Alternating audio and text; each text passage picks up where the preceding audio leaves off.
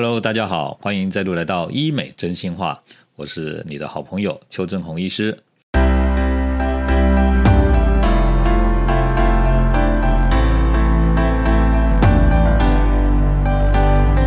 有人啊叫我说多谈一谈当初出国这个学习美容医学的动机哈，还有就是在国外啊学了哪些项目。那我想想看呢，这些是蛮有趣的话题哈，所以今天呢就来跟大家谈一谈哈。其实大家都不知道哈，我们在医院里面哦，在我那个年代是学不到这个美容医学的技术如果你想要做这个美容外科啊，包括隆鼻啊，包括双眼皮啊，包括拉皮，甚至这个隆乳。这些技术啊，其实每一科的老师哦都很少在教。我记得啊，我在皮肤科算是实习的时候啊，有一个医生就问教授说：“哎，要不要教一教这个皮肤啊，镭射美容的内容？”结果当初啊就被那个教授啊破口大骂。他说：“我们医生是要治病的，不是要来啊像美容师一样。”所以这个老师的想法是比较古板一点啊。所以这也说明一件事情，就是在我们那个年代啊，其实看病都来不及了，怎么还有时间去做医美这个东西哈？十几年前呢，邱医师诊所到目前已经开了快三十年。十几年前的时候，有一个学弟哈，他是整形外科的医师，他呢要离开医院的时候呢，他跑来我的诊所，才看我做手术。不但跑来我的诊所看我做手术，他也到美国，还有到他学长姐的诊所去学一些隆鼻啊、双眼皮的手术。因为啊，在医院根本学不到。我记得当时啊，邱医师做自体脂肪隆乳做很多了，他也来看我做自体脂肪隆乳。结果你们知道吗？他回去跟他整形外科的主任说，我这边在做自体脂肪隆乳做很多。结果那个整形外科主任呢，居然叫他问我说，可不可以让他到我的诊所来看我怎么做自体脂肪隆乳？所以我讲到这里啊，大家就知道说啊，其实美容医学、美容外科这个技术啊，在医院真的是比较没有用那么多的心力在上面，因为医院就是在。治治病嘛，那我们美容就是在治丑，所以呢，这边已经跟大家讲说，邱医师当时呢在医院很想学美容外科的技术，事实上是学不到的啊。那另外一方面，我也跟大家报告一下，就是说很多人呢会说耳鼻喉科是看感冒的科，怎么也在做手术啊？其实大家都误解了啊。其实，在国外啊，耳鼻喉科是头颈外科，在医院是做手术的医师哦。只有在台湾呢，耳鼻喉科才是看感冒的医师，因为呢，大家都习惯说感冒去看耳鼻喉科。事实上啊，耳鼻喉科在国外啊是颜面整形的大师哦。美国有一个做鼻整形做的最好的医师啊，他就是耳鼻喉科医师。韩国有一个很有名的鼻重建，专门在帮人家做鼻整形，还有眼皮整形的一个叫郑东学医师，他也是耳鼻喉科医师哈。接下来就是要跟大家讲说，那到底邱医师呢出国学了哪些美容医学的技术啊？我后来想一想啊。其实我主要去过四个国家，一个是美国，一个是韩国，一个是意大利，一个是法国。我到美国主要是学抽脂。自体脂肪隆乳，还有自体脂肪脸部填充的技术。到韩国呢，主要是学这个瘦小腿、隆鼻、双眼皮，还有超音波溶脂跟埋线的技术。到意大利呢，主要就是因为有一个镭射溶脂的技术在意大利出现，所以我们就到意大利去看镭射溶脂的技术。那在法国呢，就看其他一些跟医美相关的哈。目前我看来哈，美国是世界上最先进的美容医学技术的国家。那韩国呢，它的优点就是韩国的双眼皮跟隆鼻啊，经过调整以后。他们做的是最适合东方人的技术。刚刚讲过，意大利的部分就是抽脂技术的发明地，所以我们到意大利去看抽脂的技术。那到法国呢，也跟法国的医师呢交流进修一些医学方面的先进的观念哈。接下来啊，就是跟大家谈一谈啊，国外啊他们的医美技术哈，是不是真的比台湾好？差别在什么地方啊？我们台湾到底有什么改进，或者是我们也不输人家的地方啊？我首先跟大家谈的是意大利哈。邱医师啊，去意大利大概是在二零零八年的时候，我去意大利，当时主要是看一个意大利一个医师叫 Rebinati，我还记得他的名字哦。他呢就教我们怎么做这个镭射溶脂。刚刚有跟大家提到说，意大利是抽脂技术发明的国家哈。事实上你们都不知道啊，在一九七六年以前，如果看到肥胖的女生哦，她身上的油很多，其实是束手无策哦。一九七六年，你们知道，一九六九年人类就登陆月球了。可是，一九七六年抽脂的技术才发明出来，可见这个抽脂技术是很晚才会的。以前看到很胖的女生，没有什么办法。曾经有一个欧洲的医师哈，他呢想到一个现在想起来是不可思议的做法，要把那个女生的脂肪哦抽出来。他用什么你知道吗？他用勺子去把它刮出来，很可怕。用勺子去把油刮出来是鲜血淋漓，那血管都会刮破。哎，结果后来这个女生她是一个跳芭蕾舞的女生了，结果把她刮掉以后，完了感染，下肢整个都坏死。后来呢，两只下肢都被截断掉，就变成残废了。你看看，这是惨不忍睹的过去的故事哈。后来呢，这个意大利的有一个叫 Doctor Fisher，他跟他爸爸呢去海滨度假的时候啊，看见海滨有人在盖别墅哈，用那个钻泥土的机器旋转这样咚咚咚咚咚的钻进去，然后把地下泥土挖出来。他就问他爸爸说：“哎，我们难道不能用这个方式来把脂肪抽出来吗？”他爸爸说：“哎，可以试试看哦。回去以后发明一种空心的管子，然后接上一个负压，把病人的脂肪哦这样子把它吸出来。后后来发现说这个方法是可行的哈。这两个医师呢，他们是父子，都是医生。他爸爸是妇产科医生，这个儿子呢是耳鼻喉科医师。所以从这里开始呢，抽脂技术就慢慢慢慢演变到今天这样子的溶脂啊，什么吸脂的技术哈。所以意大利真的是抽脂技术发明的地方哈。这个我去意大利的时候，发现一个很有趣的东西，就是这个意大利的热比纳迪医师呢，他当时教我们用镭射溶脂，用镭射光进到脂肪层里面去照射那个脂肪的时候，做完以后啊，我们都离开手术室以后，他在里面不知道在干什么。过了一会儿以后呢，他拿了一个针筒出来给我们看，那个针筒里面有脂肪。后来我们才知道说，原来镭射溶脂如果要有效的话呢，不是只有照照镭射就可以了，还要把脂肪抽出来一下下。这个也是啊一个小技巧。所以后来呢，镭射溶脂传到台湾的时候啊，很多医师呢。用镭射溶脂去帮病人瘦局部脂肪，结果呢，因为他们没有把脂肪抽出来，后来有人说啊，镭射溶脂根本是骗人的把戏，原来就差别在这个地方啊，所以这个地方就告诉大家说，其实镭射溶脂要有效是有它的诀窍的哈。那国外的医美技术好不好？刚刚有谈到韩国嘛哈，韩国曾经啊，邱医师去看他们做埋线，韩国的埋线哦，一开始是用几十条的线呐，这样子戳在脸上，看到那个照片，你会看了吓一跳，说哇塞，几十个线头都留在脸上啊。后来人家哦发现说，其实这种埋线哦根本。没有拉提的效果，这种埋线只是让它肿胀，肿胀以后，你因为你本身是体积流失嘛，肿胀以后你就觉得，哎，好像有点拉提的效果啊，其实要有拉力，线材上面要有钩啊，才有办法。刚刚有提到嘛，哈，韩国的鼻整形跟眼整形比较适合东方人，这是他们的优点哦。可是我有发现韩国也有缺点，韩国的手术室哈都很阳春，尤其是诊所里面的手术室，而且他们消毒的观念很不好，很多医生不太注重无菌的观念，这个是我在韩国看到的。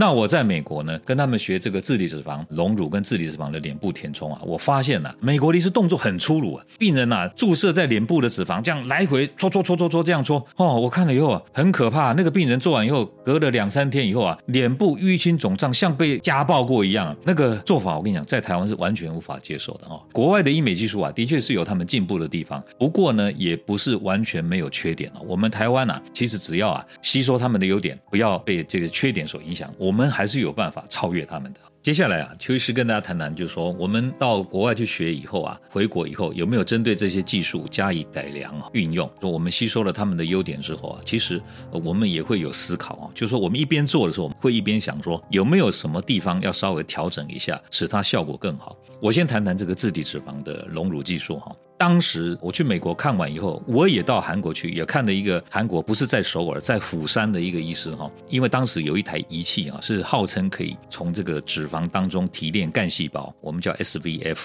这种干细胞。那因为日本有一个有西木拉教授呢，他发表一篇论文说，脂肪移植之所以吸收率很高，硬块率会让大家啊发现术后并发症，都是因为呢里面的干细胞不够。所以他就认为说，我们应该抽取的脂肪里面有。一半的脂肪啊，拿来提炼啊含有干细胞成分的这个叫 SVF 坚脂的成分哈，然后加回去要打的脂肪当中呢，这样就可以啊使这个干细胞的数量增加一倍，那么就可以增加脂肪的存活率，降低硬块的几率。结果当时就有一台这样的仪器，所以我们当时也有买了一台这样的仪器啊。那这台仪器买了以后，我们就有机会去韩国看人家怎么用这台仪器去提炼 SVF。结果呢，我们呢发现说啊，用这个仪器提炼 SVF 以后啊。其实哈，只有把干细胞增加了大概是两倍，但是呢，后来的医学研究发现说，其实两倍的干细胞呢，对于这个存活率的提高影响其实不怎么有效果。所以后来邱医生呢就思考一个问题：到底脂肪打进去为什么存活率会不高？为什么呢？吸收率会很多或者产生硬块？其实都是因为你打进去的脂肪呢打成一块一块的，脂肪没有办法跟接收区的这些原来的胸部的组织呢。得到这个营养跟这个血液循环的供应啊，脂肪就没有办法变软，它就会坏掉，坏掉就会变成纤维的一些疤痕组织在胸部里面，存活率下降，硬块的产生，所以。邱医师提出一个概念，叫做沙拉式打法。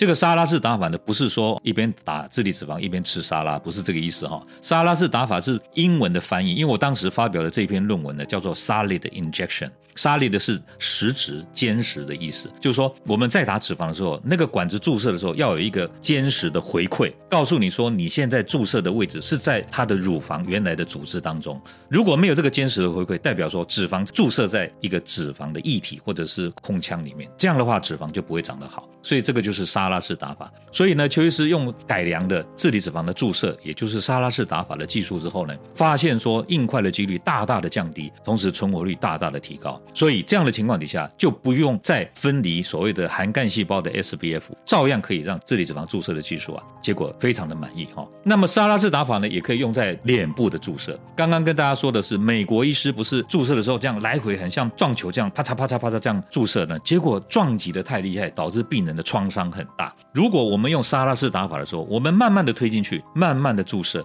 很 gentle，很温柔，一样可以提升脂肪的存活率。但是呢，病人的创伤就小了。所以我们的病人做完自体脂肪脸部填充以后，你知道吗？只有轻微的肿胀，完全没有淤青哦。很多打完自体脂肪以后啊，说什么会肿得难以见人，在我们这边是不会发生这样的事情。我们自体脂肪打在脸部啊，只是稍微肿肿砰砰的饱满的感觉，完全没有淤青的现象。这就是沙拉式打法在这个地方发挥最大的作用。那这种自体脂肪呢，可以打在额头、夫妻宫啊，打在脸颊、苹果肌啊，甚至拿来做鼻子的隆鼻、下巴的延长增加，都可以用这种自体脂肪的技术达到很好的效果哈。接下来哈，邱医师想跟大家谈谈呢，有没有很多人啊？从国外啊来找我们做这个医美手术哈，为什么他们会不在他们的国家做，然后选择来找邱医师哈？这样讲好像有点老王卖瓜自卖自夸哈啊！不过呢，我今天要跟大家讲的是我们真实发生在我们诊所的这个真实的故事哈。大家知道吗？去年一月开始出现这个疫情，在出现疫情之前呢，你们都不知道有一个很奇怪的现象哈，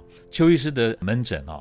只要是有看诊的时候，有咨询的时候，你知道吗？我坐在我的诊查室哦，都会听到外面很多人在讲广东话。为什么很多人在讲广东话？因为很多女生哈，从新加坡、澳门，还有甚至香港跟马来西亚跑来找邱医师。他们来找邱医师做什么？就是要做一些相关的医美的手术。最多的就是自体脂肪隆乳啊，自体脂肪的脸部填充啊，局部体型的雕塑啊，或者要瘦小腿的问题哈。但是因为疫情发生之后呢，他们因为来回都要隔离十四天，对他们来说是很困难的事情。所以最近呢，在过去的这一段时间呢，这个呃广东话。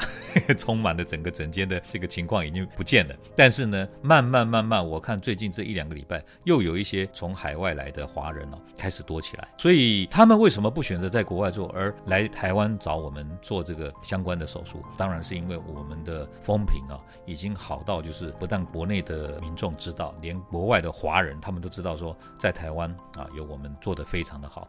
前几天呢，有一个女生啊，她在这个准备室的时候，我进去跟她谈话。他说：“邱医师，他呢去跟朋友聊天的时候啊，讲到自体脂肪隆乳啊，他说他要来找邱医师。你知道他朋友怎么说吗？他说：‘哎呀，邱医师是这个口碑最好的，就是台湾自体脂肪丰胸首屈一指的医生，已经有这样的风评出现哈。所以也就是告诉大家说，我们经过十几年的努力之后啊，这样的技术做出来的成果呢，不敢讲说一百个来一百个都满意。”但是呢，满意度真的是非常的高，成绩是非常的好。举个例来说，像有一个马来西亚的女生啊，她在他们马来西亚做了自体脂肪的隆乳。哦，那你也知道嘛，别的国家的医生也是有在做嘛，哈。我以前呢，在我们诊所曾经办那种国际的会议，哈，就有很多香港跟澳门的医生来跟我学自体脂肪隆乳。我们在这方面算是比较进步、比较做得好的地方，哦。那这个马来西亚女生呢，做完自体脂肪隆乳以后啊，就发生很常见的那个问题，就是脂肪坏掉了，她呢发烧、细菌感染，甚至啊出现好像快要接近败血症的现象。结果在这个马来西亚住院住了八次，住了八次以后，那个脂肪都都坏掉了以后啊，还没。好哎，还在那个注射孔还会继续渗溢流出来。后来他经人介绍以后来台湾找我，那个时候还没有出现疫情嘛，所以他来台湾两次就把它治好了。两次治好以后，他非常高兴。后来呢，他希望再做后续的自体脂肪隆乳，想要再来做的时候，已经出现疫情了，所以他就没办法过来。这就是跟大家讲说，现在啊，在国外啊，已经很有知名度了哈。那像新加坡的男生呢，也有来找我们做这个男性女乳的治疗。为什么？我们男性女乳的治疗有几个很厉害的地方，就是我们不用全身麻醉，然后不用住院，当天做完当天就可以离开，而且呢，做完以后呢。不会出现两个难看的疤痕。那另外呢，最近也有发现一个澳门的女生，她到韩国做了自体脂肪隆乳以后，也是出现硬块哦，所以这种案例也不少。所以也不是说韩国的技术就大幅领先我们，没有哦。韩国某些技术不错，但是呢，像自体脂肪隆乳这个部分呢，韩国的技术并没有比台湾好。他也是到韩国去做了自体脂肪隆乳以后啊，出现硬块以后啊，要来找我们处理哈。最后再跟大家讲的就是说，还有一个香港的女生，香港的女生呢做小腿神经阻断，这个在韩国也做很多，结果做完以后呢，她肌肉虽然收缩了，可是出现了一个代偿的现象，导致她的小腿变成平行的外观哦，那也是来台湾呢找我们帮她修复哈。所以呢呢，以上就是跟大家报告说，我们现在这边服务的对象不是只有国内的女生、男生，甚至连国外的民众，我们都有在帮忙。你喜欢我今天分享的内容吗？如果喜欢，欢迎大家订阅我的 Podcast，给我五星的好评。我们下回再见，拜拜。